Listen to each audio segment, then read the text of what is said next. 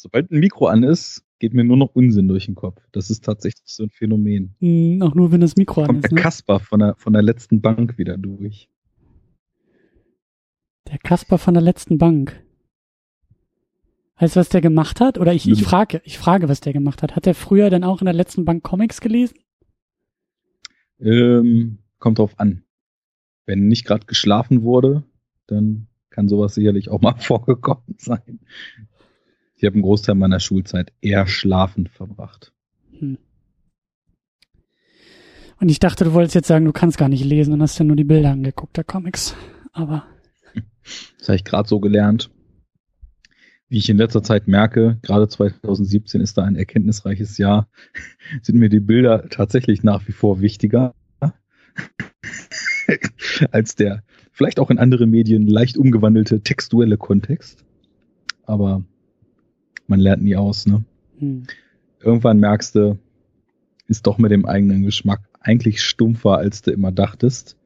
Nur halt anders stumpf, als das bei Transformers-Fans der Fall ist.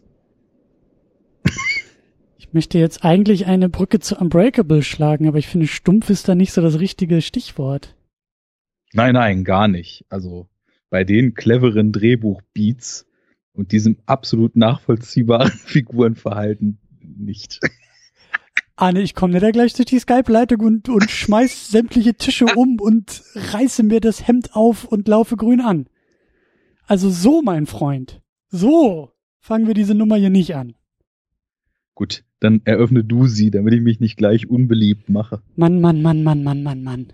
Und ich dachte, das wird hier zu so später Stunde so eine ganz gemütliche, ausklingende, ähm, wie wir das sonst so gerne machen, so ein bisschen kuschelige Diskussion zum Thema Helden und Superhelden. Und dann kommst du mir mit so einem ironischen Unterton. Pass auf. Ich schlage vor, wir spulen noch mal kurz zurück und sagen, herzlich willkommen, lieber Arne. Herzlich willkommen, lieber Christian. Wir sind in der Superhero Unit in Ausgabe 22. Mhm. Wir sind im Jahr 2000. Wir haben es geschafft, den Y2K-Bug hinter uns zu lassen. Die Welt ist nicht untergegangen. Es gibt immer noch neue Filme. Und ganz besonders in diesem Superhelden-Kontext, in dem wir uns hier bewegen. Mhm. Hättest du das gedacht? Ich hätte eigentlich gedacht, es geht alles unter Ja. und Matrix. kein Stein steht mehr auf dem anderen.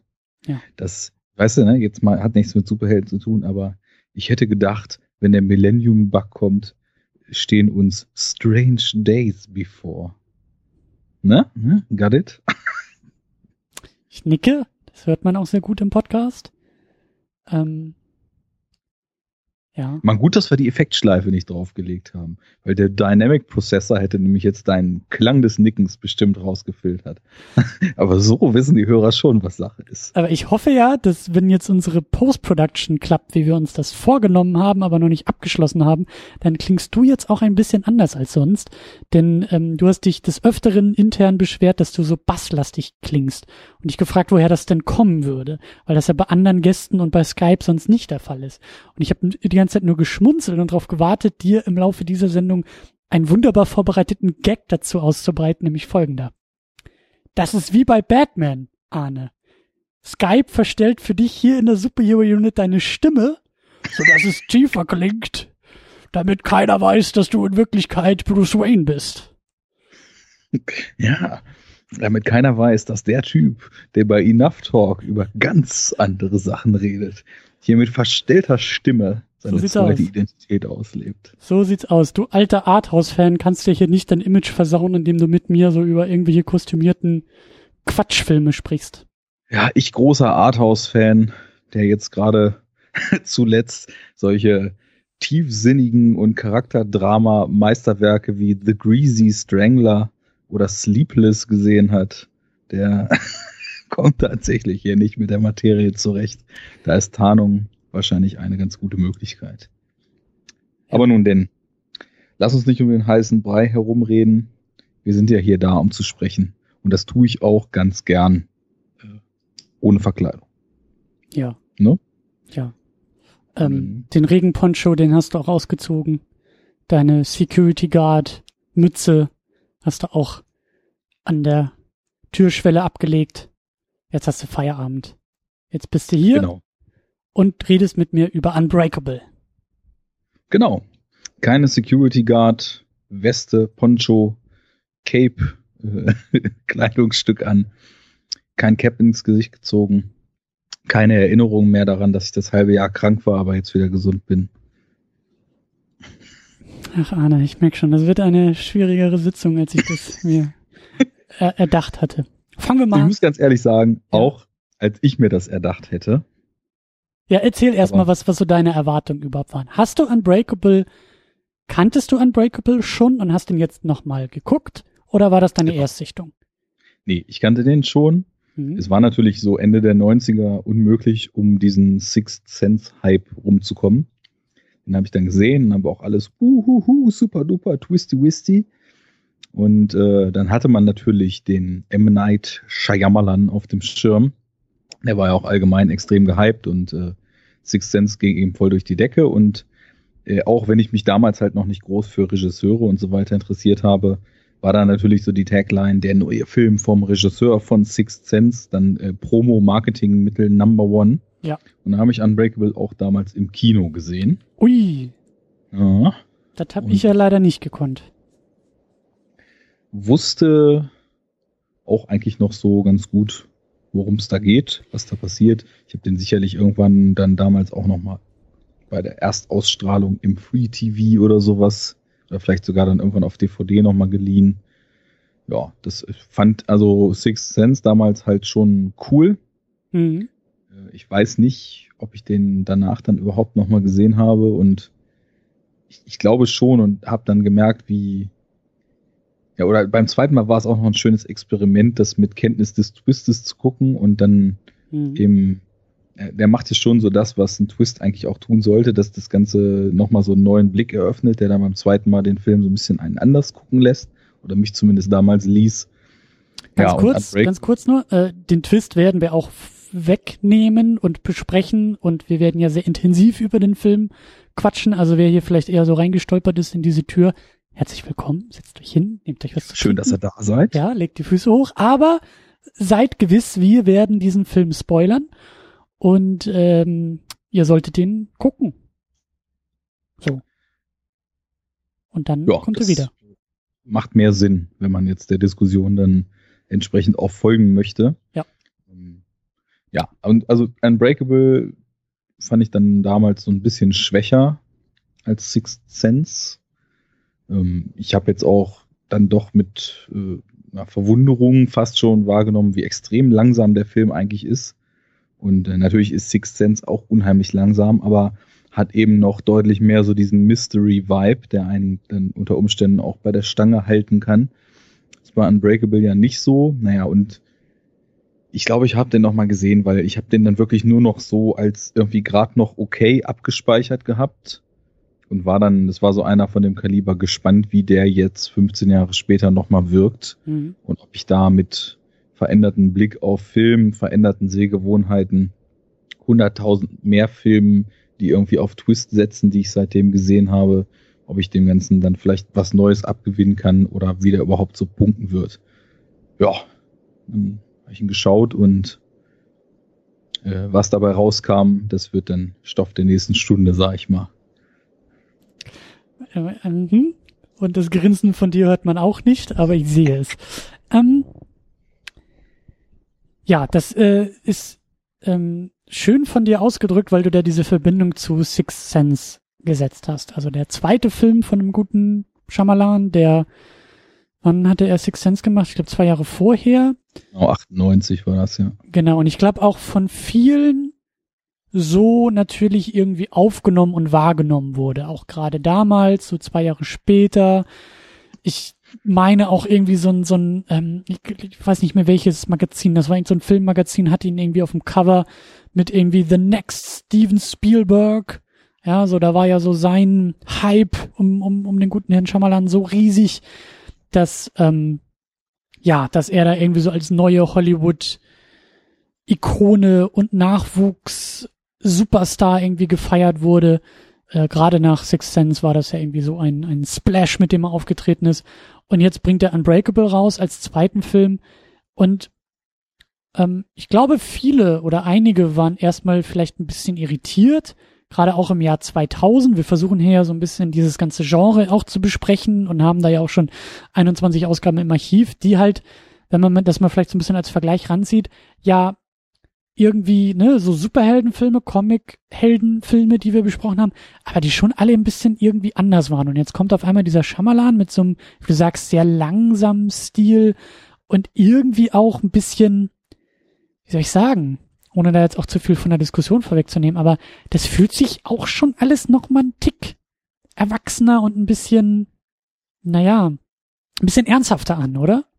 Das ist jetzt alles nicht so, so, so Kinderquatsch wie irgendwie unsere Batman-Filme Ende der 90er, die wir hatten. So, das ist irgendwie ein bisschen, also das ist Superhelden-Genre, was er da macht, aber irgendwie nochmal von so einer ganz anderen Flanke, von so einem ganz anderen Bezugspunkt. Er verfilmt keinen Comic, den es gab. Er verfilmt keinen Comic-Helden, der zu dem Zeitpunkt irgendwie, weiß ich nicht, 50 Jahre, 60 Jahre äh, Produktionsgeschichte hinter sich hat, sondern er denkt sich da was eigenes aus. Und vor allen Dingen, was ich halt so besonders finde, er macht es komplett aus eigenen freien Stücken und weil er da Bock drauf hat.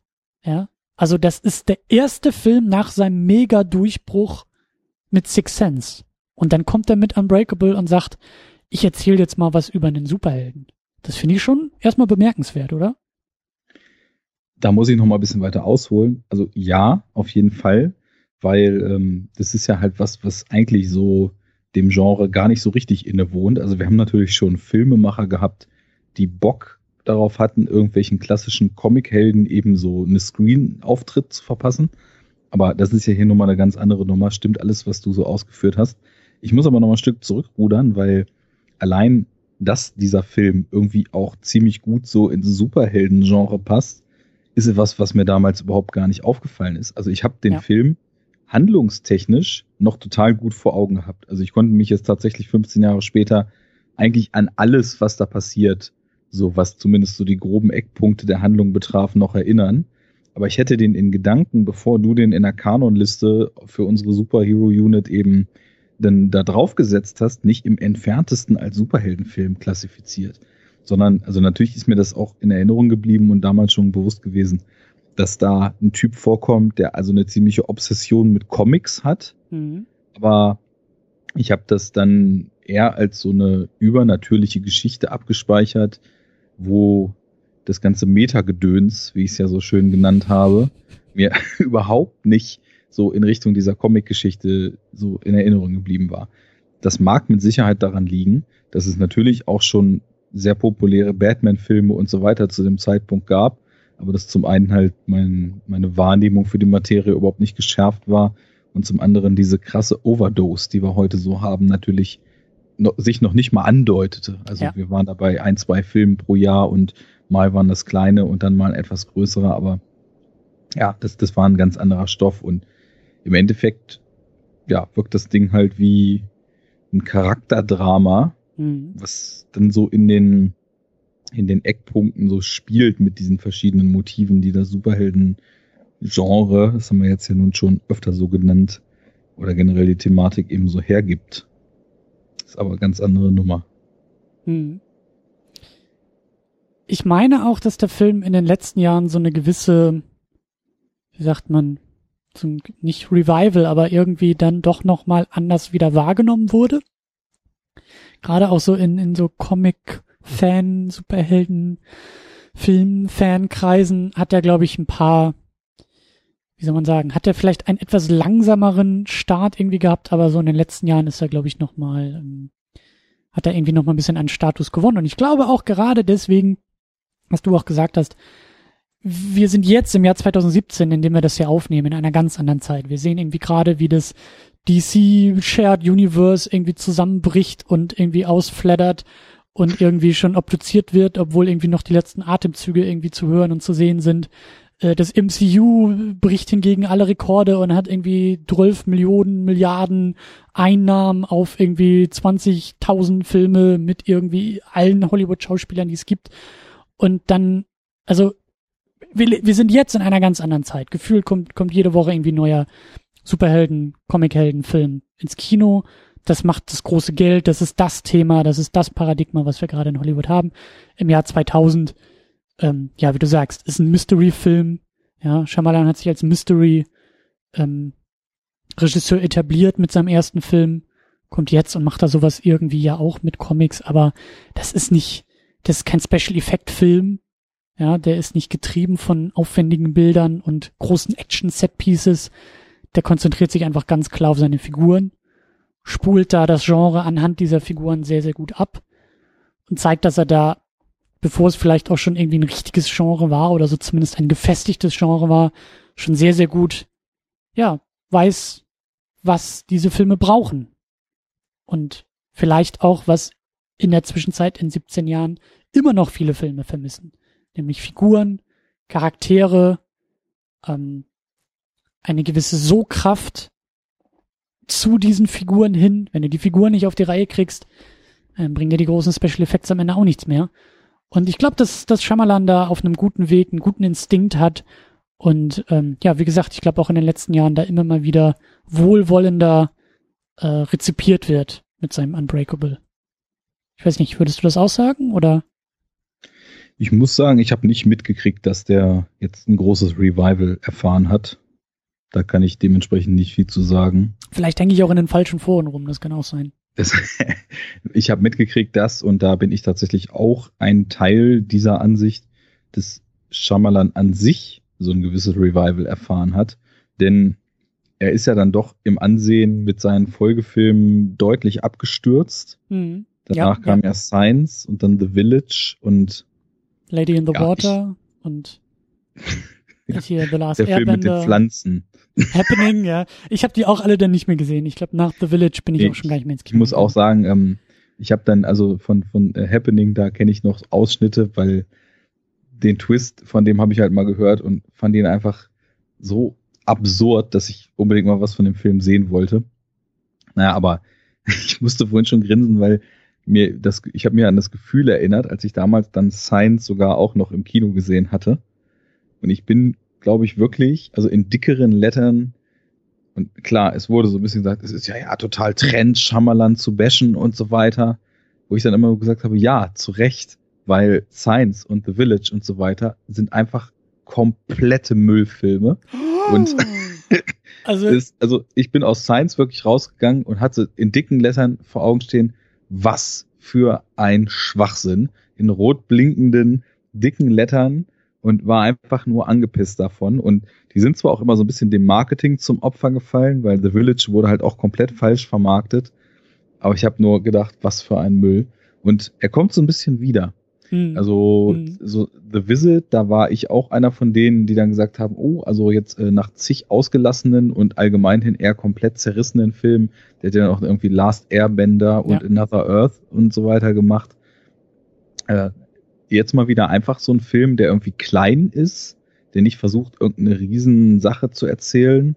Und äh, ja, das macht, was er eigentlich früher gut, gut gemacht hat. Also nah bei irgendwelchen Figuren zu bleiben und irgendwie so eine ganz kleine, überschaubare Geschichte zu erzählen.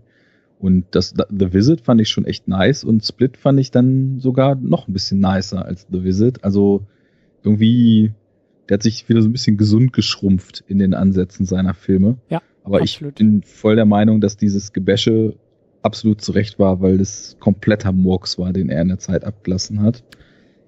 Ich, du schluckst gerade. Ja, ich fahre meine Wolverine-Krallen wieder ein, ähm, denn ich merke, es ist leider jetzt nicht die Zeit und der Ort, um über Science zu streiten, aber ich habe ihn auch lange nicht mehr gesehen, aber für den habe ich ähm, einen immer größer werdenden Softspot in meinem Herzen, den ich bald nochmal an der Realität abklopfen muss, aber ich glaube, der ist gar nicht so scheiße.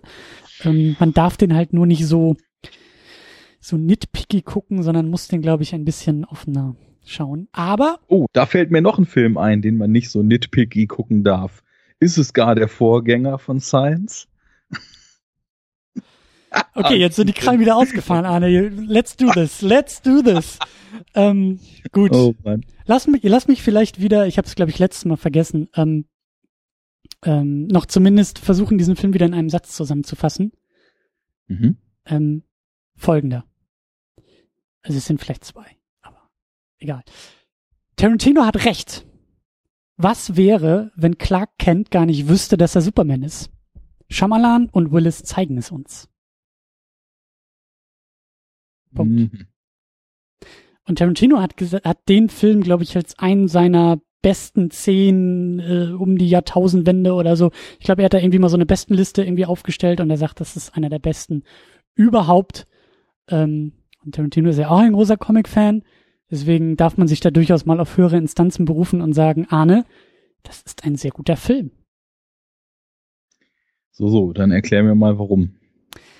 Mm, ja, wie viel von der Stunde haben wir noch übrig? Ähm, Vor allem wollten wir eigentlich weniger über den Film als eher über die Heldenaspekte sprechen, aber ich würde fast vermuten, dass das in deiner Wahrnehmung so ein bisschen verknüpft ist. Ja, also warum ich diesen Film ähm, sehr gerne mag und warum ich ihn auch hier haben wollte und warum er auch in meinen Augen hier reingehört. Ähm, fangen wir vielleicht ein bisschen, ein bisschen gröber an. Ich finde es sehr, sehr schön, wie Shyamalan, also ich habe ihn jetzt ja auch schon öfter gesehen, ich kenne den Film, viele kennen den Film, wir alle kennen den Film. Aber ich kann mich noch dran erinnern, als ich den, glaube ich, das erste Mal geguckt habe, paar Jahre oder so, nachdem er rauskam, nicht im Kino, aber diese Stimmung, die der Film einfängt, diese, diese So-Kraft, was ich schon meinte, und auch ein bisschen so dieses beklemmende, diese beklemmende Frage, die der Film ja die ganze Zeit nicht, nicht explizit stellt, nämlich was wäre, wenn Clark Kent gar nicht wüsste, dass er Superman ist. Genau darum geht's in diesem Film, ohne dass der Film das überhaupt mal ausspricht.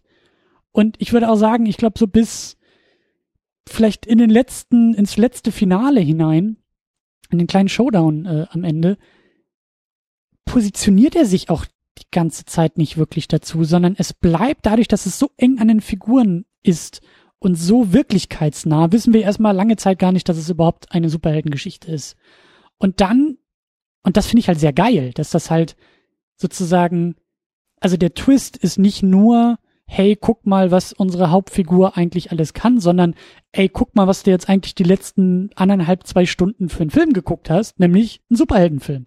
Und du wusstest das gar nicht. Wir haben dir nie erzählt, dass es hier äh, fantastische Elemente gibt, wie ähm, Superkräfte, Unverwundbarkeit, dementsprechend natürlich auch den Superschurken. Das bleibt ja alles so wirklichkeitsnah und so, so bodenständig, auch anhand unserer Hauptfigur, die ja durch den Film läuft und die ganze Zeit sagt, nein, nein, das ist Quatsch. Das ist alles Quatsch. Dann kommt der Sohn an und sagt, ja, aber was, wenn du, nein, das ist alles Quatsch.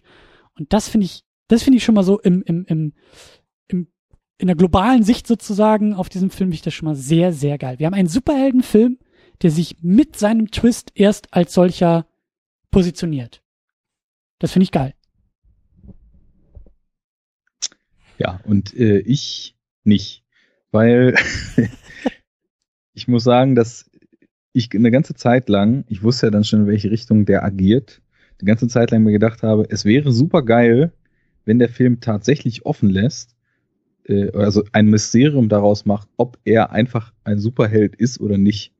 Und wenn er, also wenn quasi alles, was dann tatsächlich übersinnliche Kräfte sind, nämlich Menschen zu berühren und irgendwelche Visionen zu haben, was sie vorher getan haben, wenn es diese Komponente nicht gäbe, dann fände ich dieses inhaltliche Konstrukt, glaube ich, super geil. Dann, dann, dann wäre es wirklich dieses Meta-Gedöns, was uns komplett offen lässt, ob er einfach ein Mensch ist, der dreimal in seinem Leben unfassbares Glück gehabt hat, was total unwahrscheinlich ist und mit einer Chance zu eins zu einer Million äh, gegen seine Gunsten eigentlich hätte enden müssen. Und dann durch den Glauben an sich selbst zu übermenschlichem fähig ist. Mhm. Das hätte ich fantastisch gefunden. Aber er ist, er ist halt einfach ein Superheld er hat halt einfach doch Superkräfte. Und das finde ich irgendwie in diesem Reveal des Ganzen dann unfassbar lame. Hm. Also, das, das hat mir irgendwie die komplette, das komplette Bild ab und dieses, dieses komplette Mysterium, was der Film irgendwie 90 Minuten lang darum macht, weil, wie du sagst, er verneint ist, von außen kommen Leute und sagen, du hast da was Besonderes, er sagt, es alles Blödsinn, das macht ja so ein Mysterium auf. Du fragst dich die ganze Zeit, ist es so? Du fragst dich die ganze Zeit, wer von den beiden ist eigentlich der, der, der, der Verrückte oder wer, wo, also, ne, der, ich habe die Namen jetzt gar nicht mehr so parat, aber hier unser Samuel L. Jackson als Bösewicht, ähm, er steckt ihm ja die ganze Zeit zu, hey, ich bin so verwundbar und ich bin ja so, ähm, ich sitze im Rollstuhl, ich habe diese Glasknochen, es muss ja ein Gegenstück geben. Wie in jedem Comicheft muss es ja jemanden geben, der das genaue Gegenteil von mir ist. Und damit geht's ja schon los. Da fragt man sich, also in dem Moment, wo, wo solche Sätze fallen, sind wir bei unserer Hauptfigur und sagen, hat der Typ irgendwie einen an der Macke? Ist da jetzt irgendwie was? Ist der verrückt geworden? Irgendwas stimmt nicht mit dem? Dann sitzt unsere Hauptfigur aber da beim Pumpen im Keller und merkt, dass irgendwie der Sohnemann äh, das halbe Haus ihm an die Handeln irgendwie geklemmt hat und er kann es immer noch stemmen. Und dann merkt man, hm, das stimmt aber auch irgendwie nicht so ganz. Und das ist so, ja, das ist so dieser Gegensatz zwischen diesen beiden Figuren auch. Ja, das schon. Aber ähm, man fragt sich eigentlich nicht, wer da, wer da einen an der Waffel hat. Also ich habe es zumindest nicht. Also für mich war es schon irgendwie, ja, es ist halt auch schwierig, weil ich den Film halt eben auch schon kannte. Aber ja, ähm, ich weiß nicht. Für mich ging irgendwie dieses, also die eigentliche Wirkung dieses Mystery-Effekts war nicht da, weil es eine klare Antwort gab. Was die ganze Atmosphäre vorher dann so relativ wertlos für mich macht. Also ich gehe so weit mit, was du von sagtest, der Film hatte irgendwie einen gewissen Sog erstmal auf dich, dass er geht schon stark los. Er hat einen tollen Score, er hat eine tolle Grundstimmung erstmal, er macht irgendwie oft ungewöhnliche Dinge mit der Kamera, mhm. die auch einen, einen, schönen individuellen Look und äh, eine gewisse Grundstimmung und auch so, ein, so eine Art Schwebezustand erzeugen, weil wir ja auch, das ist ja eigentlich hier so Taminos Metier, unheimlich viele lange Szenen ohne Schnitt haben. Es wird geschwenkt in Dialogen statt geschnitten. Es wird äh, mit der Handkamera nah an den Figuren gefolgt, sie umrundet allerlei Spielerei gemacht. Und ähm, dadurch, das ist ja wieder die alte Diskussion, was sollen eigentlich Longtakes und wozu? Ich habe daher auch bei Victoria so argumentiert, für mich macht es automatisch das Gefühl einer Beobachterperspektive und des Beistehens auf. Und äh, auch wenn die Kamera dann zwischendurch sich so ein bisschen in Spielereien verliert, wie zum Beispiel auf dem Kopf-Shots eines Comicbuchs, die dann mhm. auf dem Kopf bleiben, nur um sich nochmal weiter zu drehen und all solche Geschichten. Ähm, die Kamera ist schon schön. Aber ja, das ist, also ist mir fast so ein bisschen peinlich, ne? Aber der Grund, warum ich bei diesem Film immer mehr jetzt im Schauen so ein What the fuck vor Augen hatte, es, es sind halt Gründe, wo ich sonst äh, große meiner Zeit in Filmdiskussionen dafür aufwende, anderen Leuten zu sagen, dass sowas in Filmen doch gar nicht so wichtig ist und dass es um andere Dinge geht und äh, warum das nicht total dämlich ist, wie Figur XY sich gerade verhalten hat und warum das nicht lazy writing ist, dass Figur XY gerade dies oder das tut. Aber in diesem Film, wir haben es ja schon gesagt, also der Twist ist, dass er tatsächlich ein Superheld ist, ohne es je gewusst zu haben. Und alles, was vorher als Plotmechanik genutzt wird, um das am Ende als Twist zu verkaufen, ist einfach nur dumm. Also welcher Mensch, das, das sind diese, das sind diese, diese ganzen Fragen, wo ich an, normalerweise sagen würde, so bei anderen Filmen, ja, darum geht's nicht, das ist halt, das ist alles nur zweckdienlich und da muss man nicht so ein Augenmerk drauflegen, weil der Film hat ja andere Qualitäten, aber ich kann da irgendwie nicht drüber wegsehen. Also, welcher Mensch erinnert sich nicht, dass er als Kind fast ertrunken ist? Welcher Mensch weiß nicht, ob er jemals krank war? Welcher Mensch, äh, also das, das ist, betrifft schon so die Hauptfigur. Also wenn er mal, wenn er wirklich Superheld ist, dann ist er halt auch irgendwie so der am meisten unter Amnesie leidendste Superheld äh, nach unserem Protagonisten in Memento, der nur unser Held ist, unser tragischer. Naja, so. darf ich da schon gleich ein, eingerätschen ja. und versuchen dir ähm, diesen, diesen wunderbaren Clark Kent, gespielt von Bruce Willis, näher zu bringen. Ähm, also so wie ich das verstanden habe, ähm, und da legt der Film ja auch einen großen Fokus drauf, ist es die Beziehung zu seiner Frau, die unter der Voraussetzung ähm, existiert, dass er diesen Autounfall hatte, dadurch nicht mehr Football spielen kann, angeblich, ähm, und deshalb mit ihr zusammen ist. Und der Film konzentriert sich ja auch sehr stark erstmal auf diese zerrüttete Ehe. Das fängt ja auch schon im Zug an.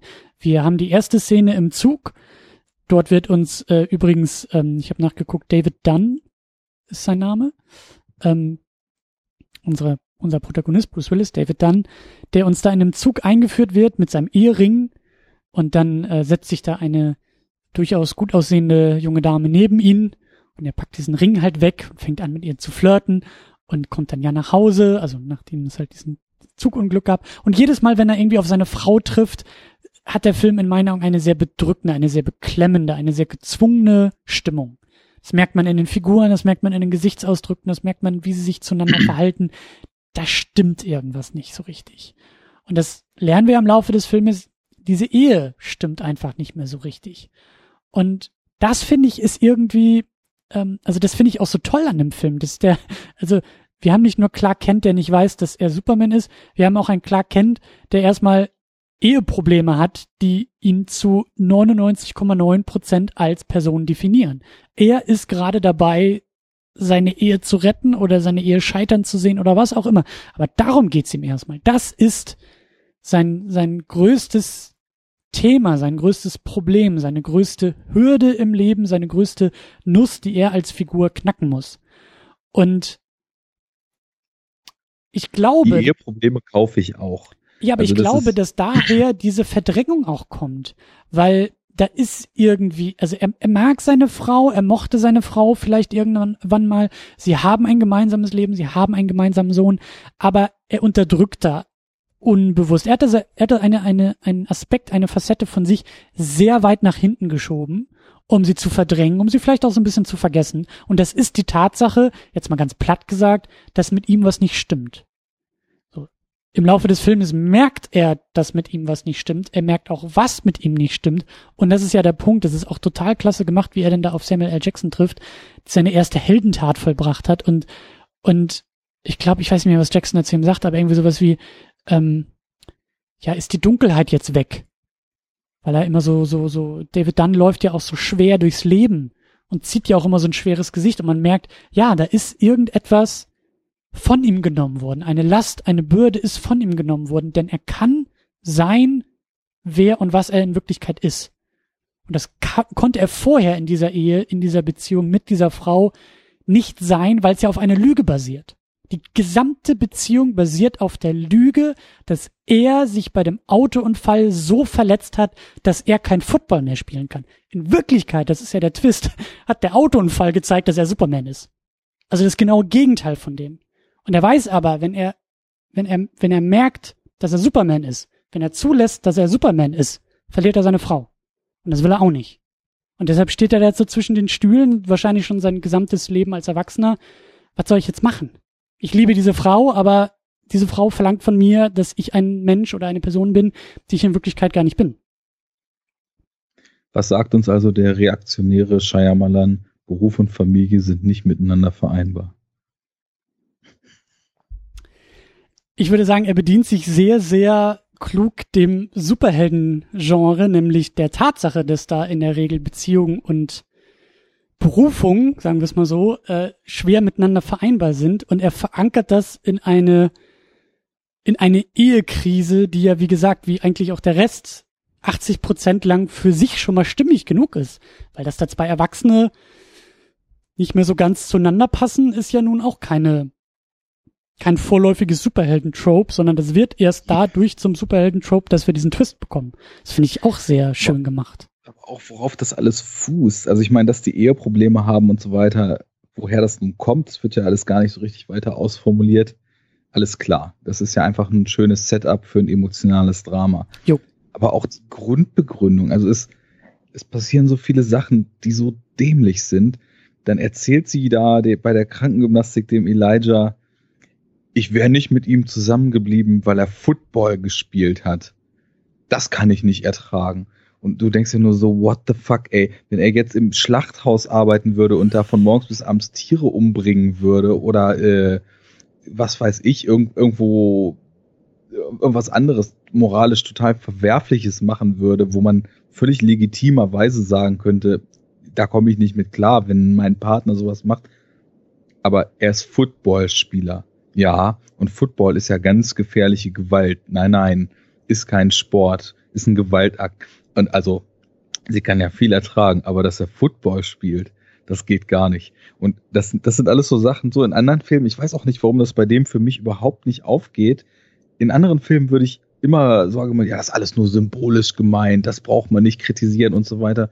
Aber es ist mir hier einfach nicht möglich, das so Kannst du das denn symbolisch lesen oder deuten oder also oder sperrt nee. sich in dir schon etwas, das sagt, nein, nein, nein, das geht nicht? Ich, ich finde es so extrem schlecht geschrieben, dass sich, dass sich wirklich alles in mir dagegen sträubt, dass da irgendwas, um das so zu legitimieren, reinzulesen. Es sind so Szenen, die, also die ich wirklich cringe-worthy finde. Ich weiß nicht, ob es da ein deutsches Wort für gibt.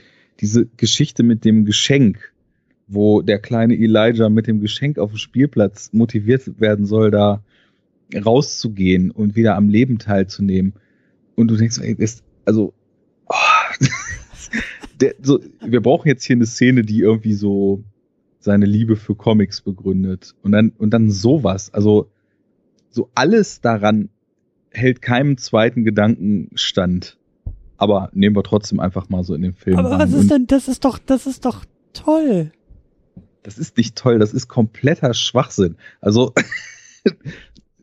ja, klar, würde das Geschenk da mit Sicherheit länger als fünf Sekunden liegen. Und auch die drei Stunden, die es dauert, bis er rausgeht, ist das bunt, schön farbkodierte, weil ja alles, was gut oder schlecht ist in dem Film, beziehungsweise bei Elijah ist es ja das lila farbkodiert ist, äh, Geschenk, steht dann da. Nein, kein anderes kind, kind nimmt es mit. Nein, äh, natürlich wartet es nur darauf, dass in Slow-Mo der kleine Junge wieder rausgeht. Und dann auch noch so dieser, dieser total geil selbstreferenzielle Satz der Mutter so. Er macht das Heft auf und dann They say this one has a surprise ending. Yeah, Schamalan, das hast du cool geteasert. Oh Gott, also ich, ich, vielleicht ist auch über die Jahre einfach so mein Disrespect für diesen Regisseur so groß geworden, dass ich, dass ich einfach jetzt auch schon die Sachen, die ich früher von ihm mochte, nicht mehr ertragen kann. Aber also ich, das Geschenk, die der Knarrenmann haut aus dem Stadion ab und äh, gefühlt in der Filmzeit drei Stunden später sieht Elijah ihn auf der Straße rumlaufen, aber nee, er ist gar nicht auf der Straße. Er verfolgt ihn und plötzlich sind sie wieder im Stadion und oder am Stadion und das sind irgendwie Anschlussfehler, das sind so schlecht ausgereifte Sachen. Ähm, so, so, so, unser Jack hält einen riesen Monolog darüber, was er für ein Sicherheitsmann ist und dass er manchmal so Ahnungen hat und dann filtert er diesen Typen mit einer Waffe da raus und ja, dann haut er jetzt halt ab. Kein Problem. Rennt ja nur irgendwie mit einer Knarre rum, so, aber egal. Ich bleib jetzt hier einfach mal wieder stehen, irgendwie so ein bisschen apathisch und mache gar nichts, weil ist ja jetzt nicht so schlimm, wenn da so ein Typ mit einer Knarre einfach durch die Gegend die, läuft. Das sind die USA, da darf jeder eine Knarre tragen. Also als Security Guard kannst du da nicht viel machen, außer zu sagen, nee, du kommst ja nicht rein. Ja, also das sind so diese ganzen Aspekte, die ich auf jeden schon. Fall nitpicky sind. Und ich, also ich schäme mich, wenn ich nitpicke, weil das was ist, was ich eigentlich ganz, ganz fürchterlich finde. Aber dieser Film erlaubt es mir nicht anders als jeden Moment und da gibt es noch viel mehr von, die so sich mir erschließen, zu nehmen und in der Luft zu zerreißen, weil das einfach, also die Prämisse ist so bekloppt, dass ich die einfach nicht glaube. Also weil man nicht, sich nicht erinnern kann, dass man nie krank war. Und weil man nicht, also und auch äh, wenn das mit dem, mit dem Unfall, das, das ist schon richtig, was du sagst, dass er das wahrscheinlich verdrängt hat, weil die Liebe zur Frau und irgendwann hat er es wahrscheinlich selbst geglaubt, dass er verletzt war. Aber trotzdem, also so jemand, der, der dreimal fast gestorben wäre und der nicht checkt, dass er, und vor allem, ich meine, das, das geht so, so in eine Richtung, die ich so hasse bei Filmbesprechungen, aber er ist Sicherheitsmann, als ob der noch nie gemerkt hat, dass er übermenschliche Kräfte hat. Also, gerade so ihm den Job dann auch noch zu geben, wo er täglich irgendwelche Leute auch mit Gewalt aus diesen Schlangen rausfiltern muss, wo es ständig zu Handgreiflichkeiten kommt. Aber nee, ist ihm noch nie aufgefallen, dass er übermenschliche Kräfte hat. Also da, äh, also das ist ja gerade der Witz des Filmes. Dann ist er nie witzig. Nein, es ist die Pointe.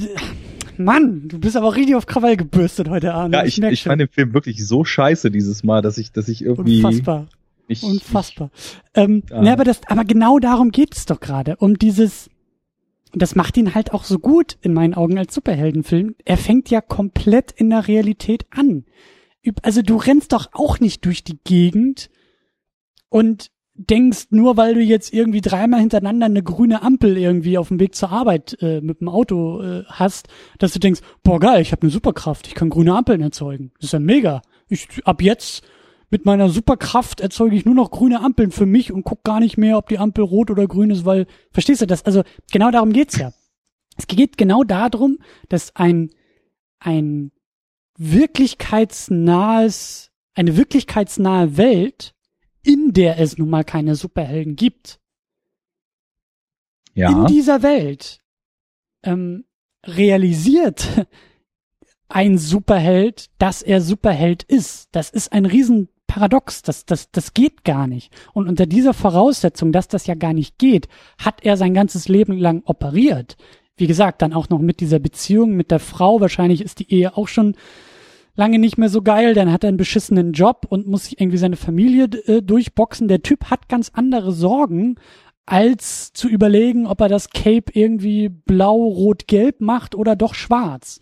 Das ist so, eine das, Ebene, auf der er ja gar nicht operiert.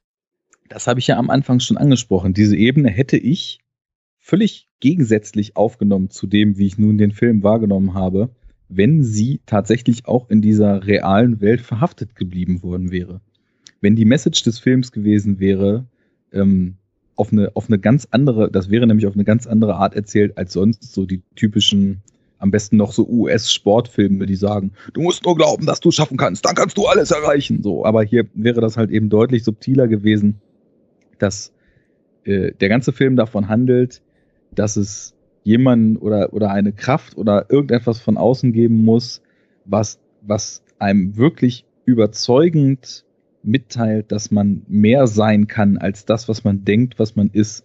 Und dass es in diesen, durch diesen Einfluss vielleicht einem gelingt, doch an sich zu glauben und über sich hinauszuwachsen und mehr zu sein als das, was man immer dachte, was man sein kann. Das wäre eine total schöne Aussage. Aber das wäre auch ein anderer Film. Es geht nicht darum, also gehen wir mal einen Schritt weiter, weil da sind wir uns, glaube ich, auch schon einig. Ich hätte nicht gedacht, dass wir das hier so ein bisschen so, so, so äh, fast schon wie so ein wie so ein Gerichtsverfahren irgendwie machen müssen und gucken, wo wir, wo wir irgendwie auf einer Wellenlänge sind. Aber ähm, wir sind uns doch einig, es geht hier um eine Origin Story, um eine Heldwerdung und vielleicht auch dabei um eine Bösewichtwerdung, oder? Das schon, ja. So. Und das kennen wir ja mittlerweile jetzt auch schon zu Genüge. Das haben wir schon oft gesehen. Das werden wir auch in den äh, weiteren Filmen ja noch des Öfteren sehen, bei verschiedenen anderen Helden. Aber darum geht es. Es geht darum, dass wir dabei zuschauen, wie ein Superheld entsteht. So. Und da gibt's mhm. natürlich verschiedene Varianten. Das haben wir auch schon mitgekriegt, werden wir ja auch sehen. Ne? Ist es der radioaktive Spinnenbiss? Ist es das Trauma in der Kindheit? Oder ist es irgendwie das Alienbaby, was von einem anderen Planeten kommt? Irgendwas muss es ja irgendwie geben, das dafür sorgt, dass da jemand irgendwie Kräfte hat oder besser ist als andere oder halt eben irgendwelche Fähigkeiten hat. Und das finde ich hier zum Beispiel eben auch so gelungen, dass der Film das einfach mal gar nicht erklärt. Der sagt nicht, ja, also der Film sagt, ja, das ist ein Superheld, aber er sagt nicht warum. Es gibt kein, keine Begründung, woher diese Kräfte kommen, wie diese Kräfte funktionieren, was sie bedeuten. Ähm, das lässt der Film komplett weg. Und damit baut er, also damit kann er ja auch glaube ich, nur auf dieser, auf diesen Twist hinarbeiten. Zu sagen, hallo, du hast 80 Prozent lang einen Superheldenfilm gesehen, ohne es zu realisieren. Oder hättest du das gebraucht? Hättest du irgendwie in der Rückblende beim Autounfall noch irgendwie einen Moment gebraucht, wo man sieht, jo, da ist irgendwie die giftig grüne Chemikalie, die usmäßig blubbert und, und, und wabert und die er verschluckt und deshalb. E also wie gesagt, da ich diese Superkräfte allein schon gar nicht in dem Film brauche, hätte ich auch erst recht keine Rückblende gebraucht, die mir erklärt, wo nun unser Protagonist sie her hat. Ähm, ich glaube, du bist auch, das, das deutest du ja auch gerade an, ich kenne das Gefühl, was du hast. Ich bin nämlich so sauer, wenn ich über The Prestige rede. Weil ja. beide Filme etwas ähnliches tun. Und hier kann ich das halt zelebrieren und bei The Prestige nicht. Also vielleicht vorsichtige Spoiler für den Film The Prestige, solltet ihr vielleicht irgendwie jetzt mal eine Minute skippen oder so. Aber, ohne zu konkret zu werden, The Prestige gibt, äh, wirft einen Twist auf, der sagt, übrigens, an dieser Stelle verlassen wir die innere Handlungslogik. Wir haben die ganze Zeit einen Film etabliert mit Regeln. Wir haben eine Welt aufgebaut, in der wir dir gesagt haben, guck mal, A, B, C, D sind die Grundlagen für alles. Und jetzt am Ende enthüllen wir sozusagen das Kaninchen aus dem Hut und sagen, haha, es gibt auch noch die Regel Z. Und die Regel Z hat überhaupt nichts mit dem Rest zu tun, kommt von irgendwoher, lässt sich überhaupt nicht aus diesen ersten vier Regeln ableiten oder, also damit springt der Film in eine andere Ebene und sagt, guck mal, was ich in Wirklichkeit die ganze Zeit war. Du hast es niemals hätte, hättest es niemals kommen sehen können. Haha, ich hab dich voll verarscht guck mal. Und so ähnlich macht es Unbreakable auch. Vergleich. Sehr guter Vergleich, weil dieses Agieren tatsächlich exakt gleich ist. Und äh, bei witzigerweise hat es bei Prestige mich eben nicht gestört. Siehst du? Aber den habe ich auch äh, sehr lange nicht gesehen. Also wer weiß, ob das vielleicht jetzt auch der Fall ist. Wobei, ich kann nicht sagen, dass es mich nicht gestört hat, weil ich habe zumindest beim Schauen, und den habe ich auch damals mehrfach gesehen, jedes Mal mich gefragt, wo kommt denn das jetzt eigentlich her? Hm. Also es wirkt schon, als ob so ein Fremdkörper in die Filmwelt noch mit eingeführt wird. Und so ist es hier für mich dann eben auch gewesen. Also dieses Ganze in der Schwebe halten war für mich das Interessante und die Konkretwerdung hat's kaputt gemacht. Und ja, das, also eins von ganz vielen Problemen, die ich damit hatte. Natürlich eigentlich ist es ein Vorteil oder auch ein schön eigener und anderer Ansatz, was du sagtest, dass wir keine Origin-Story in dem Sinne haben von, da ist er in das grüne Fass gefallen, jetzt ist er der Toxic Avenger, sondern dass es einfach als gegeben genommen wird. Aber ja, ich, ich finde es eben auch äh, dieses ganze Geschwafel von Elijah total platt und extrem auf Exposition ausgelegt warum er der Meinung ist, dass es solche Leute gibt. Wenn er irgendeinen vom Stapel lässt, dass die alten Ägypter ihre Mythen schon und Comics wären die Weiterführung des Ganzen etc. Also sicher wollte der Shyamalan da irgendwie seine Wertschätzung gegenüber dem Medium Comic reinbringen.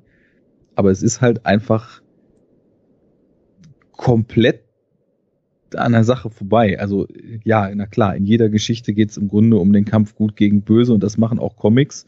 Und diese Geschichten gibt's auch schon, solange Geschichten erzählt werden. Aber der, der baut so ein Firlefanz darum, der komplett verpufft. Also, was soll dieser ganze Hieroglyphenkram? Wo kommt das her? Warum muss uns das erzählt werden? Und warum muss uns sowieso die ganze Zeit so viel erzählt werden? Weil der Film war für mich irgendwann in so einem Loop gefangen. Willis sagt, nee, ist alles Blödsinn. Irgendeine Szene, wo man ihn privat sieht, Elijah kommt das nächste Mal an Start. Du bist der Auserwählte, du weißt es nur noch nicht. Check es aus. Es muss Leute wie dich geben. Nee, ist alles Blödsinn. Nächste Szene, Willis privat. Fängt ein bisschen an zu grübeln. Nee, alles Quatsch. Elijah kommt wieder, sagt seiner Frau. Aber dein Mann, der ist so und so und so.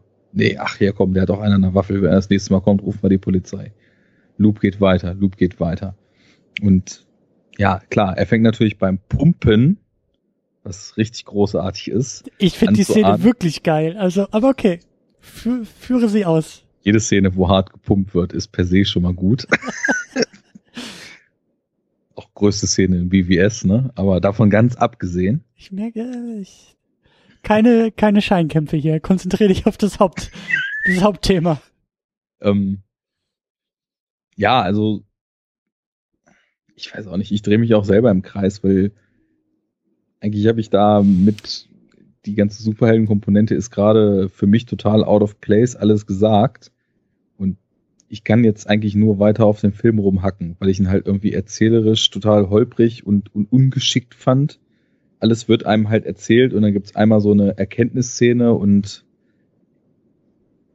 ich weiß nicht.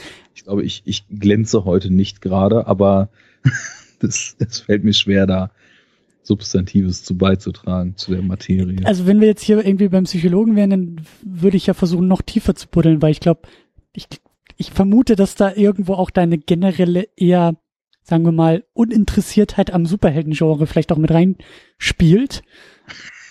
Ähm, das ist tatsächlich möglich. Weil genau das ist nämlich der Grund, warum ich es so geil finde und das halt so hart abfeier, dass da wirklich alles drin ist, was in so einen Superheldenfilm reingehört. Und du sagst ja gerade so, oh, das hätte alles nicht sein müssen mit diesem Superhelden-Thema.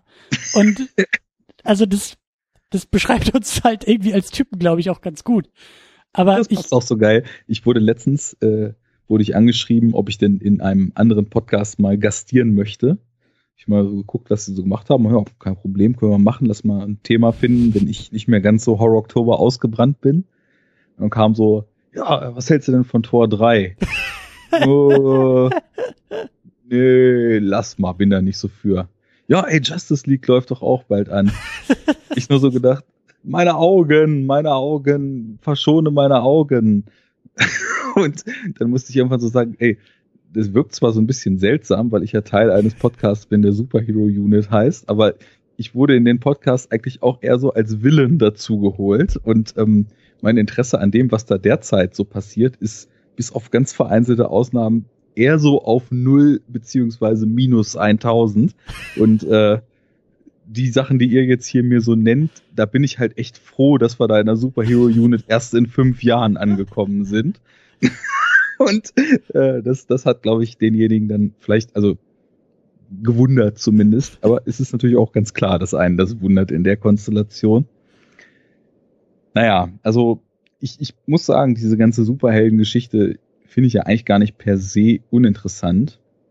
Aber ich bin ja so jemand, je symbolischer und je allegorischer und so weiter Filme dann agieren, desto spannender finde ich es dann doch wieder. Und deswegen finde ich halt dann so konkret zu werden, wo man wunderbar symbolisch hätte bleiben können, halt den schlechteren Weg. Mhm.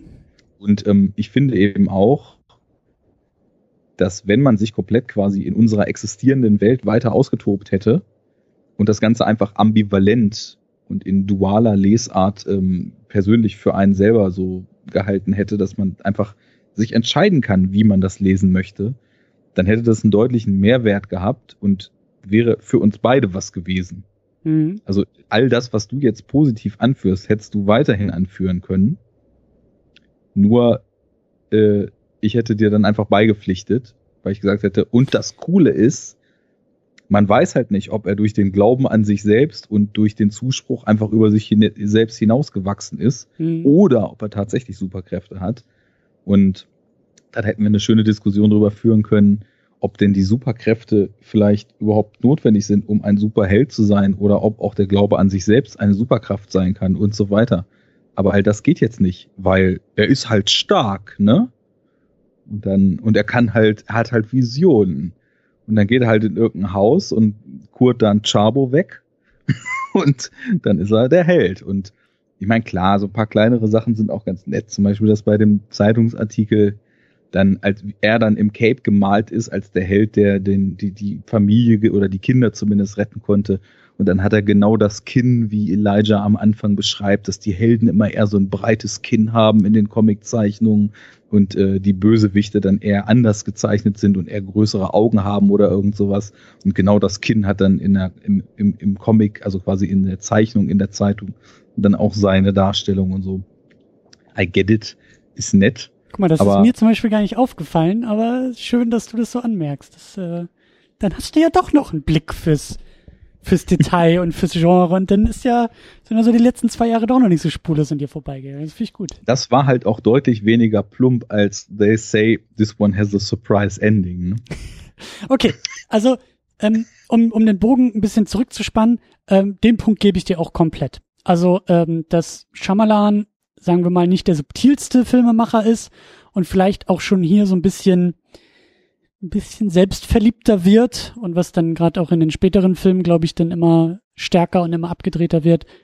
Klar, und äh, ich, ich glaube, du hast auch am meisten Problem mit dem Twist, so wie sich das ähm, anhört, dass du sagst, ohne, stellen wir uns echt mal den Film ohne diesen Twist vor, ohne die Konkretisierung und ohne diese Szene, wie er da beim Autounfall irgendwie die Tür aufreißt und wirklich so, ähm, also dieser, dieser Twist macht es ja dann doch nochmal ähm, spricht es aus, was der Film vorher vielleicht nur so angedeutet hat. Und ich glaube, wenn man den rausnimmt, dann hast du tatsächlich hast du eher den Film, den du dir gewünscht hättest, nämlich ein Film, der auf beiden Ebenen lesbar ist, nämlich ich, der sagt, das ist ein Superheldenfilm und guck dir mal an, er hat ein Cape und er hat sein Kryptonit, nämlich Wasser und der Bösewicht ist das genaue Gegenteil von ihm und er ist auch noch Security Guard und er ist auch noch, äh, heißt David Dunn, also die Initialien passen und äh, all das ist doch Superheld und du sagst, pff, maybe, aber er ist in Wirklichkeit ja auch noch Familienvater mit einer gescheiterten Ehe, einem kleinen Sohn, den aufgrund dieser ganzen Spinnereien fast noch erschossen hätte und äh, der hat vielleicht zweimal ein bisschen Glück gehabt, so. Dann hätten wir diesen Film, den du dir gewünscht hättest. Wenn dieser Twist nicht gewesen wäre, wenn Shyamalan nicht wieder Shyamalan gewesen wäre, der mit dem Twist ähm, ja deutlich wird und deutlich macht, was er vorher vielleicht nur angedeutet hat. Lass uns bitte auch noch mal, und du meinst ja mit Twist jetzt wahrscheinlich auch den Reveal um Elijah rum. Ne? Gar nicht mal so sehr. Mit Twist meine ich vor ja. Den Twist einfach, dass er tatsächlich die Superkräfte hat, okay. Ja, dass Aber er wirklich sie da aus dem brennenden Auto irgendwie rausholt, indem er also fast schon, also, also, ist ja auch nicht mehr subtil, aber also Superman-haft ähm, agiert, ja. Mhm. Okay, ähm, dann, dann würde ich noch mal ein Stückchen weiter rudern. Ich dachte während des Films schon irgendwann so, sag mal, bin ich komplett amputiert da oben? da war doch irgendwas, dass der, der Gegenspieler noch zum Supervillain wird. Wieso kommt denn das jetzt hier nicht? Und dann habe ich einmal irgendwie den, den, das Touchpad bemüht, habe gesagt, hä, der Film geht nur noch fünf Minuten. Was ist da in meiner Erinnerung kaputt? ja, und dann sind es halt die letzten zwei Minuten, wo er dann einmal quasi ja. Elijah die Hand gibt. Und lass uns mal darüber noch ein bisschen sprechen, weil ich frage mich, was sagt uns denn eigentlich diese Enthüllung und was will uns ein Autor, was ja auch Shyamalan ist, mit dieser Enthüllung eigentlich mitteilen? Weil, also wenn ich versuche, das zu lesen, und ich versuche ja immer, das in also so, solche Aussagen in so einem größeren Kontext zu lesen und ein bisschen den Blickwinkel zu weiten, will er uns damit sagen, seht ihr, ähm, das Gute wird nur durch das abartig böse zutage gefördert, weil es erst jemand braucht, der Hunderte oder Tausende von Menschen umbringt und dann den Helden zutage fördert, die, der ihn dann stellt irgendwann? Oder was ist da überhaupt die tiefere Aussage hinter? Und gibt uns das ganz auch im Sinne des Twistes, wie er halt in Filmen ja gern durchexerziert wird, irgendeinen Mehrwert, wenn wir den Film jetzt nochmal sehen und von Anfang an wissen, da hat Elijah zum Beispiel, weil ihm ein Fremder beim Gespräch an der Bar im anderthalbten Satz gesagt hat, dass er nur im Hotel Feuer legen muss, im ersten bis dritten Stock und dann ja alle Leute sterben werden. Was so nächster Writing. Don't nitpick again, Arne. Wir sind auf einer ganz anderen, bei einem ganz anderen Punkt. Naja, aber ähm, gibt uns das irgendeinen Mehrwert oder erzählt uns das in den vorherigen Zusammenkünften irgendwas, was wir noch nicht erzählt bekommen haben, weil wir noch nicht wissen, dass Elijah dieser böse Bube ist? Hm. Ich, du wirst mir da, glaube ich, auch ähm, am liebsten wieder ins Gesicht schlagen wollen, weil ich. Ich, möchte, ich will dir ins Gesicht schlagen. Aber du bist doch der Bösewicht hier. Du musst Höchstens doch, verbal. Es ist neben der Held wert. Wir sind im Superheldengenre. Wir sind im Superheldenfilm. Und ohne Superheld, also ohne Bösewicht gibt's keinen Superheld. Ähm, da greife ich schon mal vorweg auf The Dark Knight. Da sagt der Joker das doch so schön. You complete me. Ja, dieses, diese, diese Frage, ob nicht eigentlich die Superschurken also ob nicht der Superheld der Grund ist, dass es diese Superschurken überhaupt gibt, dass nicht so ein Yin-Yang-Prinzip ist und das sich gegenseitig bedingt und tatsächlich dieses von Elijah heraufbeschworene Spektrum irgendwie aufmacht. Ne? Wenn es jemanden wie Elijah gibt, der mit Glasknochen im Rollstuhl sitzt, ja, dann muss es ja auch den Unbreakable Superman David Dunn geben müssen. Okay, wir sehen, wie im Laufe des Filmes David Dunn zu Superman wird. Das muss dann ja wieder im Umkehrschluss bedeuten, dass Elijah tatsächlich auch, wenn David dann zum Superhelden wird, dann muss Elijah ja auch zum Superbösewicht werden. Und das ist ja auch dann Teil, also vielleicht der nächste Twist, oder wie auch immer man das nennen will, aber das, das ist dann ja der, der letzte Twist, der sagt, tatsächlich, genau das ist er. er ist der Bösewicht, wenn Bruce Willis der, der äh, Superheld ist, der anscheinend in dieser Welt möglich ist, dann muss es auch die Superbösewichten in dieser Welt geben und das ist Elijah. Und die beiden geben sich die Hand. Die beiden, ähm, ja, die Rivalität dieser beiden, ohne, ob, ohne jetzt zu spekulieren, ob es jetzt noch 20 Fortsetzungen zu geben wird oder so, das ist dann auch wieder äh, ein anderes Kapitel, aber diese Dualität, dieses Verhältnis Meinst, dabei. Die werden gesplittet. Hm. In sämtliche ihrer Glasteile. Mhm. Ähm, naja, aber weißt du, es ist so, es ist so diese, wie sagt man, diese Affirmation. Der Held gesteht sich ein Held zu sein. Bruce Willis hat seine, seine Heldentat, die ihn tatsächlich zum Superhelden gebärt am Ende des Filmes. Und dann muss es aufgrund dieser, dieses Mediums, dieser Geschichte, dieser Mythen, muss es das Gegenteil geben. Und diese Affirmation dessen sehen wir, indem Samuel L. Jackson Bruce Willis die Hand gibt, indem er sagt, ja, ich bin der Bösewicht. Ich zeige es dir. Und damit sind wir beide, du und ich, in diesem Verhältnis, was immer in diesen Geschichten herrscht. Du bist der Gute, ich bin der Böse. Und wir beide werden uns jetzt bis ans Ende unserer Tage bekämpfen. Weil das nun mal das Genre so verlangt.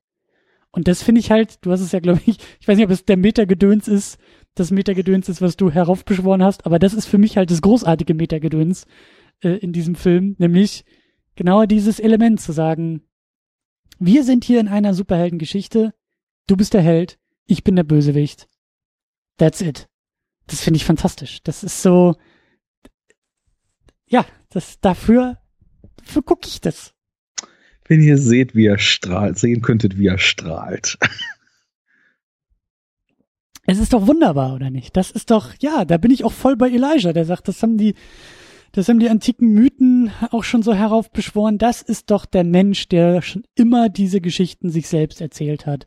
Gut gegen böse, im großen Stil, im größten aller Stile, die wir haben. Ähm, und das ist eben jetzt in der Gegenwart sind es immer die Superhelden, die diese Kämpfe ausfechten, die schon immer ausgefochten wurden.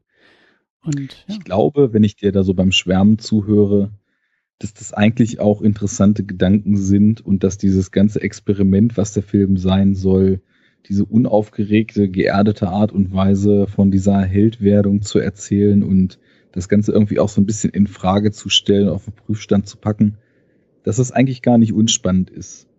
Ich glaube, ich könnte es einfach vielleicht wertschätzen, wenn ich den Film, der darum ge gekleistert ist, nicht einfach filmisch so schlecht finden würde. Wobei ich auch das, das da bin ich auch voll bei dir. Also das, da, da kann ich auch nicht viel gegen an argumentieren, sondern da würde ich sagen, point taken. Ähm, man kann den Film, so wie du es tust, echt auseinanderpflücken. Ähm, ja, das, das sind so diese, und filmisch ist sogar noch der falsche Ausdruck, weil filmisch beinhaltet ja das Drehbuch genauso wie es Kameraführung, Musik und Atmosphäre beinhaltet. Und all diese Aspekte passen sogar, aber diese, dieses, und ich nenne es jetzt einfach mal awkward, absurde Shyamalan-Writing, was ich einfach so sloppy finde und was einfach auch für mich zum Beispiel der Punkt war, der mir The Village, der auch eigentlich eine gute Atmosphäre hatte, komplett kaputt gemacht hat.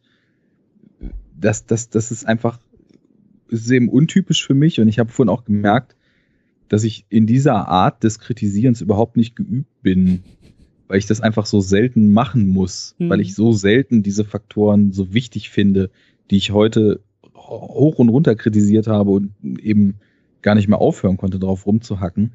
Aber dass ich die als so signifikant einstufe, dass sie mir den Film wirklich, und das kann ich leider nicht anders sagen, in dem Fall jetzt komplett kaputt gemacht haben. Also das war fast schon so ein, so ein, so ein wütender Upturn, als der vorbei war oder so mittendrin immer wieder und irgendwann bist du dann ja auch in so einem Modus, wo du einfach nur noch Fehler suchst und nur noch eigentlich immer weiter und immer doller draufhauen willst, weil du nicht fassen kannst, wie sehr dich manche Sachen abturnen da drin.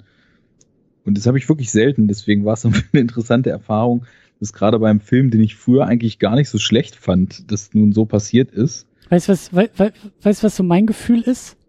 Da könnte man eigentlich auch noch eine Geschichte, da könnte man einen Film draus machen, wie du. Da müsste man den Film ein bisschen austauschen, weil Shyamalan vielleicht passen würde, aber vielleicht sowas wie Terence Malick oder sowas, ja.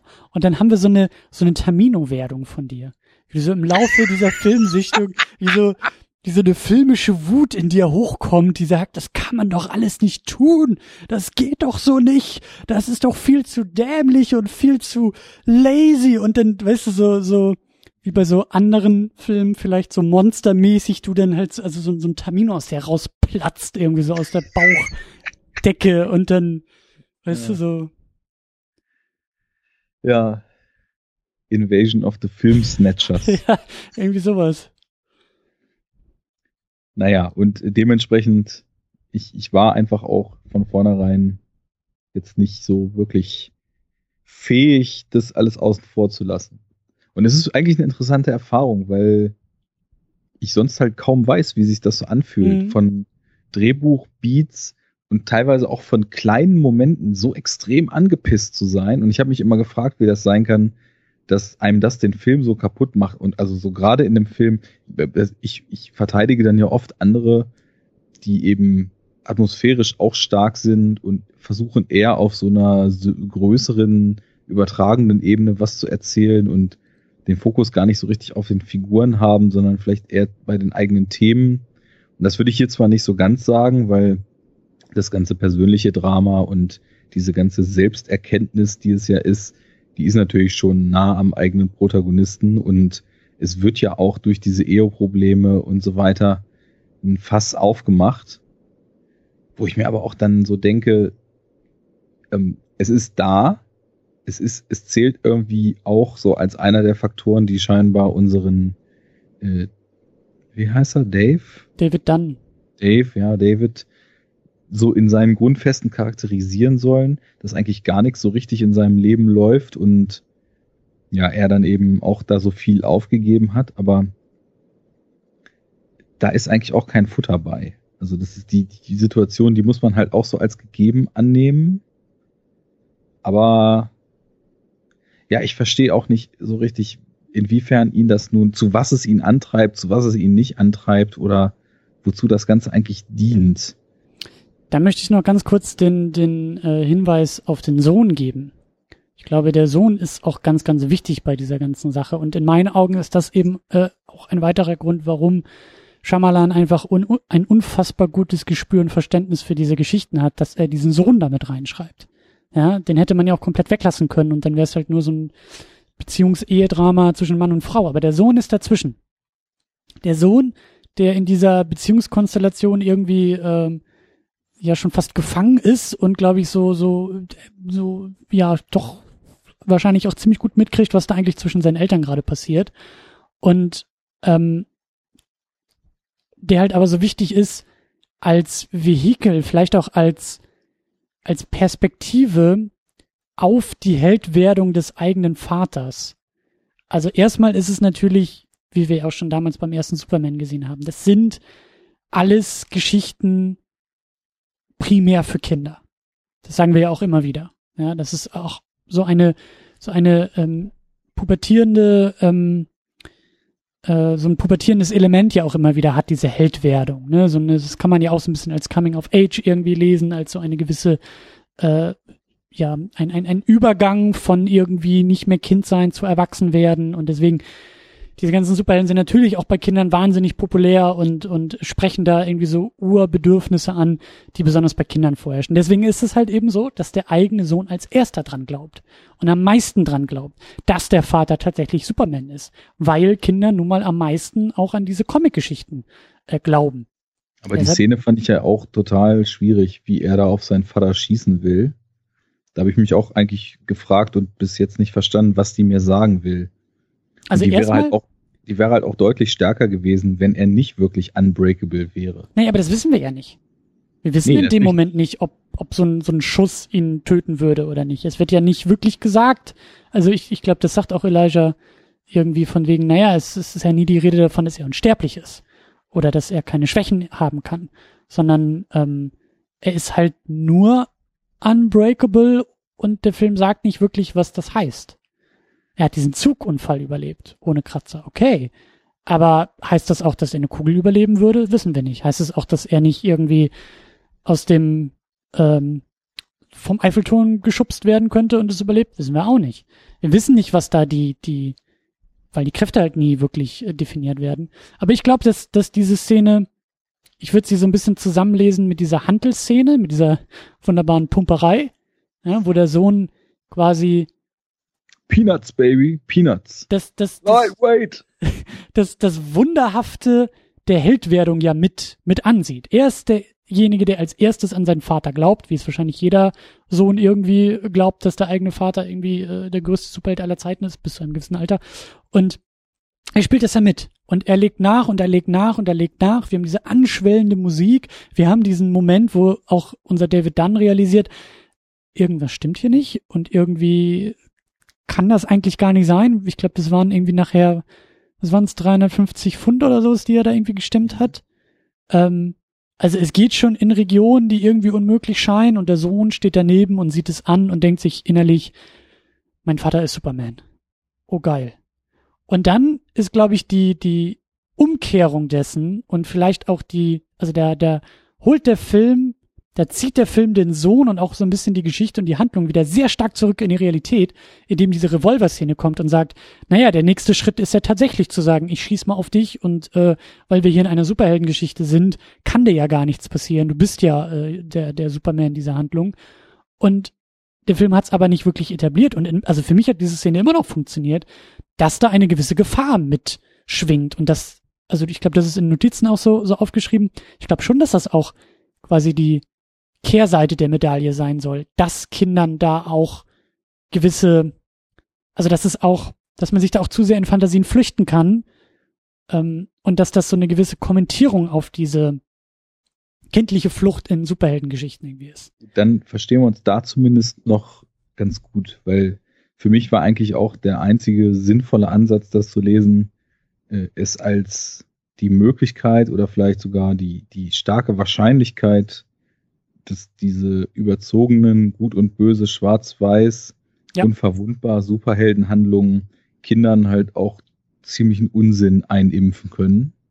Ja. Und äh, dieser Unsinn dann unter Umständen auch zu ja, Handlungen führt, deren Auskommen äh, aufgrund der kindlichen Einschätzung dann ziemlich fatal sein kann. Ja, ich meine, diese, diese, diese, Meldung hört man ja durchaus, dass irgendwelche Kinder aus dem Fenster springen, weil sie irgendwie ein rotes Cape auf dem Rücken tragen und sagen, ich bin doch Superman, es kann mir doch nichts passieren. Mhm. So, ich glaube schon, dass das irgendwie auch, ja, dass das, dass das durchaus ein Kommentar, ich meine, der ganze Film ist ja ein Kommentar von Shyamalan auf, auf diese Geschichten und auf diese Genre und eher auf Comics, aber er macht es halt filmisch und ich glaube schon, dass das mit dazugehört. Also das, das spricht in meinen Augen auch, wie gesagt, ich halte sehr viel von Shyamalan in diesem Kontext als jemand, der Ahnung von Comicgeschichten hat, weil er eben diesen Aspekt nicht, nicht, nicht übersieht. Welcher Marvel-Film macht das dann in der Gegenwart? Ähm, kommentiert so selbstbewusst die negativen Aspekte dieser, dieser Mythen ähm, oder die Wirkungsweise, ja. die vielleicht auch negative Wirkungsweise dieser Mythen. Ich meine, die feiern doch alle die gleichen Heldengeschichten und meistens amerikanischen Heldenkonstellationen ab und da wird da wird ja nie irgendwie mal unter dieser Oberfläche gekratzt, weil im Endeffekt dürfen sie ja dann doch alle irgendwie nach Afghanistan fliegen mit dem richtigen Kostüm und die richtigen Raketen abschießen und auf die Bösen und dann kommen sie wieder nach Hause und sind die strahlenden Helden. Da wird ja nie, nie was mitgemacht oder nie tiefer dran gekratzt. So. Aber hier, in diesem Moment, finde ich schon. Das, da gebe ich dir dann auch recht. Weil, also so hatte ich es auch verstanden. Es hat sich dann für mich nur, aber ich hatte auch noch nicht sehr viel drüber nachgedacht, muss ich sagen, ein bisschen damit gebissen, dass der Film dann eben doch insgesamt aber voll in diese Superheldenkerbe schlägt. Ne?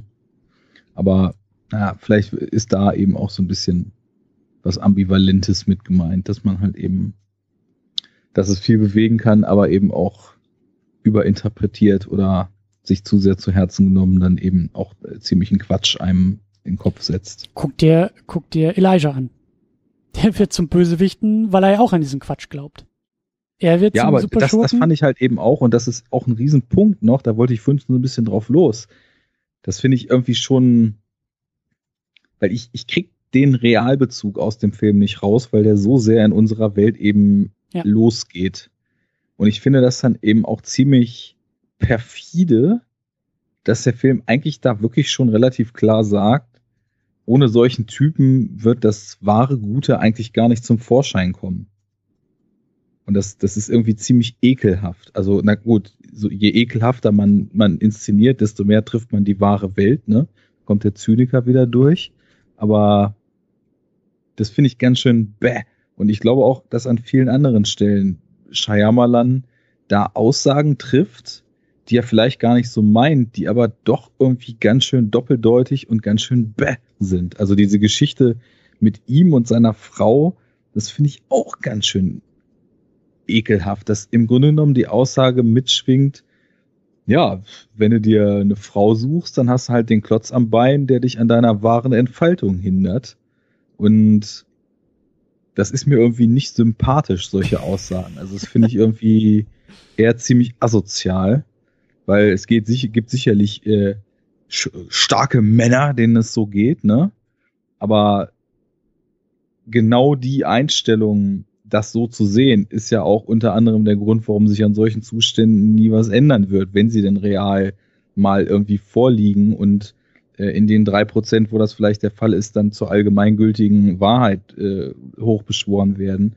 Oder die Typen zusammensitzen in einer Kneipe, die nichts geschafft haben und sagen, hätte ich damals meine Olle nicht gekriegt, ne, da wäre ich jetzt schon da und da.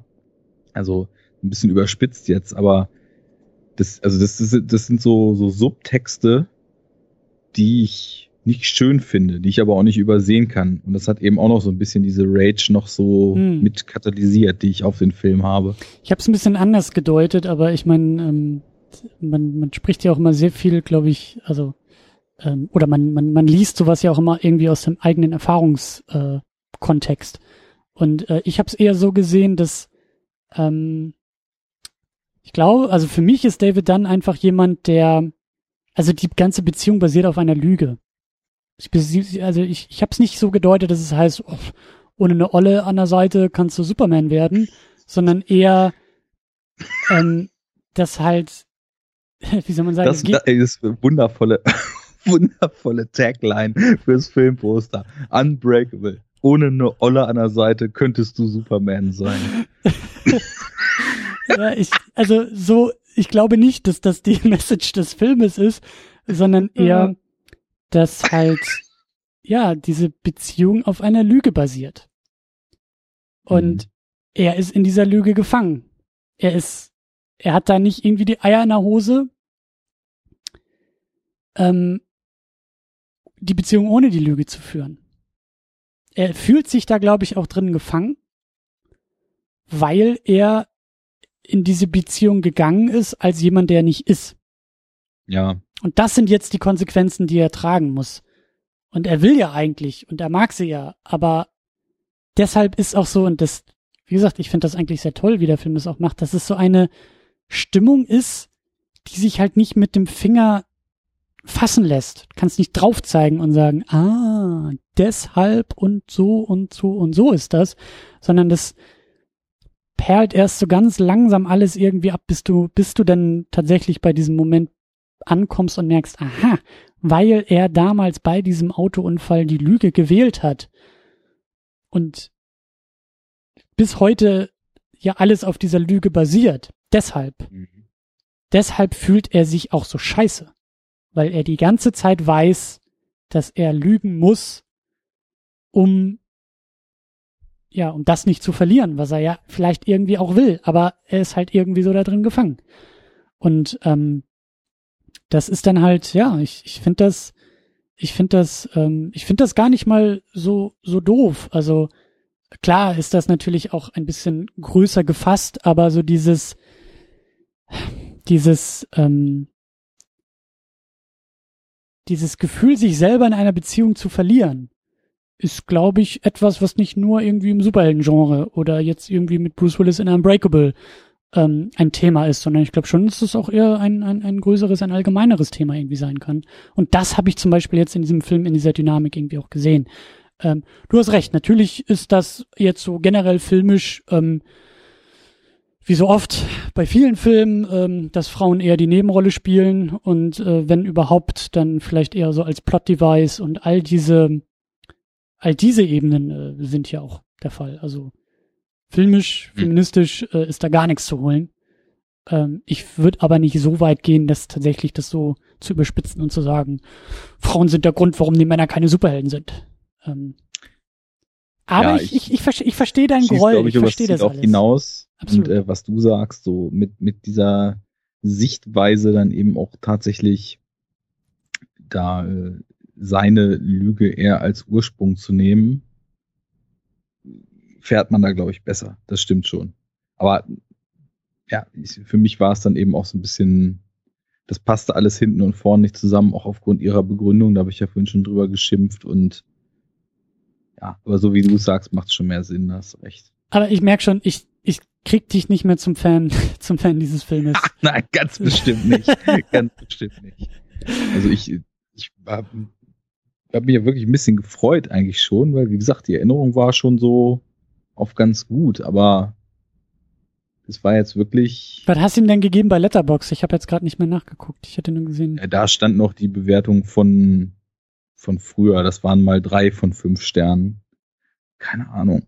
Ich, also ich, ich entferne mich sowieso immer mehr so von diesem Gedanken, dass diese Sternwertung, also ich, ich kann die häufig einfach nicht mehr treffen, weil ich merke immer, immer häufiger, ich müsste im Film zum Beispiel gleichzeitig zehn und zwei Sterne geben. Und wenn ich das dann auf sechs mittle, dann macht das null Sinn. Ne? Deswegen. das ist eine schöne Formel. Zwei und äh, zehn macht sechs, macht null. Ja. also weiß ich nicht. Gefühlt so wäre ich jetzt bei einem von fünf bei dem Film.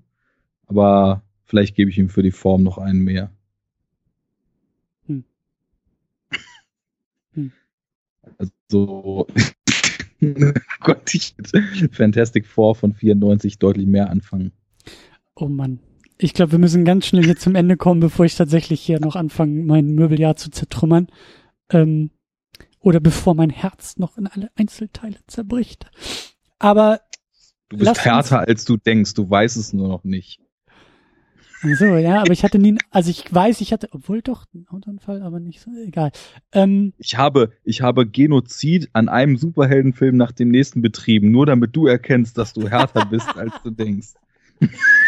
Du bist in Wirklichkeit für das DCEU verantwortlich. Du bist der Oberbösewicht, der in Produzentenform. Ja, ja, ja, ich merk schon. Ich merk schon. Und darauf läuft auch diese ganze Superhero-Unit-Kiste irgendwie hin. Der Kreis schließt sich. Der ja, Kreis. ich merk das schon. Ja, du, du, du alter Masterplaner. Ähm, lass uns ganz kurz noch, bevor wir hier wirklich rausspringen. Äh, springen. Bist Nein, denn, ich drücke mich schon die ganze Zeit davor und rede und rede und rede, damit wir nicht an den Punkt kommen. Bist du denn, bist du denn in der Lage, ähm, mit mir über mögliche genre-relevante Errungenschaften vielleicht zu sprechen? Oder mache ich das eher alleine und du schüttelst den Kopf und sagst immer Hatten nein? wir im nein. Vorfeld mal festgelegt, dass Enthaltung möglich ist? durchaus, durchaus, ja, durchaus. Ich enthalte mich. Naja, dann ähm, also du sagst, du hast keine Meinung dazu, ob er in dieses Genre gehört. Ja, ich weiß nicht. Also ja, pass auf, pass auf, pass auf.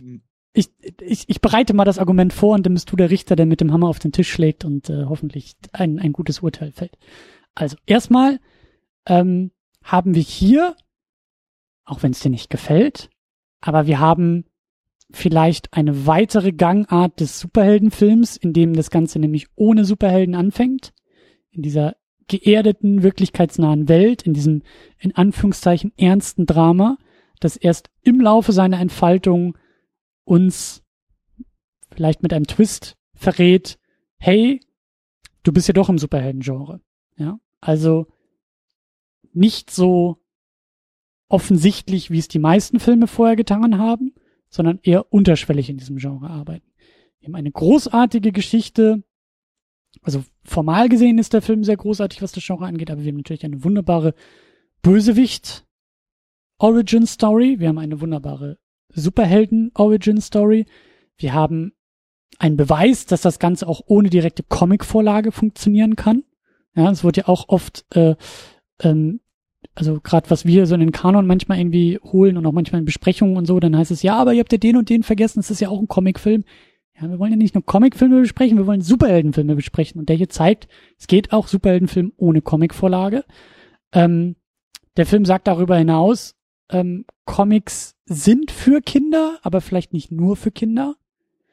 Er zeigt immer wieder, dass das eine kindliche Perspektive ist, aber er zeigt auch mit den Hauptfiguren und vor Dingen mit David Dunn, dass das Ganze ähm, ja auch mehr sein kann, auch, auch auf anderen Ebenen funktionieren kann nämlich dieses Familiendrama, dieses persönliche Drama, dieses Trennungsdrama und so weiter und so fort. Und ähm, wie gesagt, also formal gesehen ist das äh, ist die ist die Checklist wunderbar dabei. Wir haben wir haben die Achillesferse des des Superhelden, das ist das Wasser, das ist ein Kryptonit. Der Bösewicht ist das genaue Gegenteil vom Helden. Wir haben ein wunderbares Heldenkostüm mit seinem Regencape. Ähm, wir haben äh, in meinen Augen auch einen ziemlich guten Theme-Song, also diese, diese Musik, die da in einem Bahnhof dann gespielt wird, wenn er wirklich sozusagen seine, seine Superheldenhaftigkeit annimmt und auslebt, funktioniert auch wunderbar. Ähm, wir haben tolle äh, Momente, die in Superheldenfilmen dabei sein müssen, wie er seine Kräfte realisiert, als er da auf der Pumpbank ist. Ja, das ist in anderen Filmen, ist es Spider-Man, der über die Häuser springt und merkt, oh, guck mal, was ich kann. Und ähm, ja, also der Film ist für mich formal und inhaltlich ein, ein Superheldenfilm, ein sehr wichtiger Superheldenfilm und bereichert in meinen Augen auch so ein bisschen so von der Seitenlinie, ähm, aber innerhalb dieses Genres sehr gut das Genre um Aspekte, die, glaube ich, auch bis heute in der Gegenwart manchmal gar nicht bedacht werden. Und damit gehört er für mich in den Kanon. Jo, ähm, so als Kommentar oder Randnotiz oder, oder, oder Statement dazu, das, das lasse ich dir durchgehen. Wo wir uns vielleicht nicht einig werden, ist die Frage, ob es ein guter Superheldenfilm ist. Du sagst, es ist ein, kein guter Superheldenfilm. Ich, sag ich sage anderes. primär erstmal, dass es ein schlechter Film ist. Und äh, der, ob der schlechte Film vielleicht gute Gedanken zum Superhelden-Genre be beinhaltet, das kannst du einschätzen, aber okay. ja. Ich merke schon. Es bleibt mir nur noch eine Frage, mhm. um das Ganze abzuschließen und um nicht auf einer versöhnlichen Note zu enden. das Juwelenraub jetzt erstmal so für ihn, während er so auscheckt, was die Menschen so für einen Dreck am Stecken haben, dass das jetzt nicht so schlimm ist, okay. Aber warum, also wie kann ein guter Superheld eine Vergewaltigung an sich vorbeiziehen lassen, ohne den Menschen zu verfolgen, der sie begangen hat? Da das, denkt man drüber nach. Das äh, werde ich auch tun. Ähm, ich, ich beantworte es mal genauso, wie du in fünf Jahren mit mir über Man of Steel reden wirst er ist ja noch in Ausbildung. Er ist ja gerade erst ein frischer Held.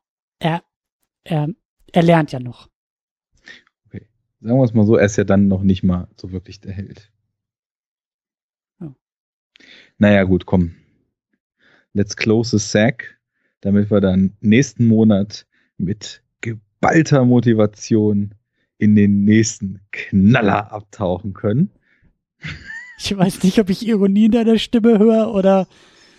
Ähm, Lass es die Fall, Hörer für sich ausloten, worauf sie sich da einstellen. Können. Auf jeden Fall werden wir Blade 2 gucken. Ja. Gut.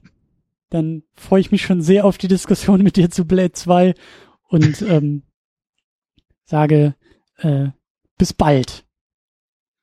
Ja, sorry Leute, das, was heißt sorry? Also äh, so Leute, darauf könnt ihr euch schon mal einstellen. Heute habe ich schon mal ausgespielt, warum ich hier zum Teil des Podcasts erkoren wurde.